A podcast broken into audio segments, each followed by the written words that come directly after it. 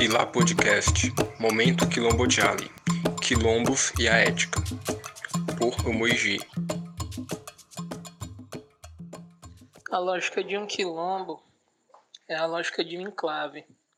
Enclave compreendido como aquela fortificação que se erege dentro de um território inimigo e que acaba figurando como uma das estratégias mais importantes dentro de uma guerra, porque tensiona as forças desse inimigo de dentro para fora.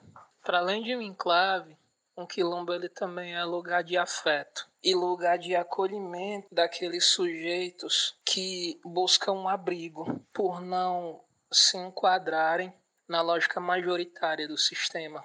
Porque essa lógica já foi pensada de uma maneira excludente.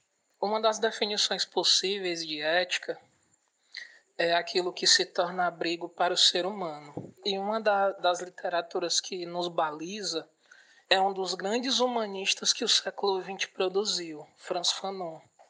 Ele foi, dentre outras coisas, um existencialista que olhou para a produção intelectual humanista da sua época e entendeu as limitações dela. Entendeu que tudo aquilo que era dito como humano, como universal, como racional, como iluminista, era aquilo que era branco. Então, no momento em que a gente pensa uma ética como abrigo para o ser humano, nosso ponto de partida é questionar o que tradicionalmente foi construído como a ideia de humano, porque ela vai dizer quem merece e quem não merece ser abrigado. O quilombolar, ele mais que tudo, ele serve de abrigo para esses outros humanos que foram desumanizados.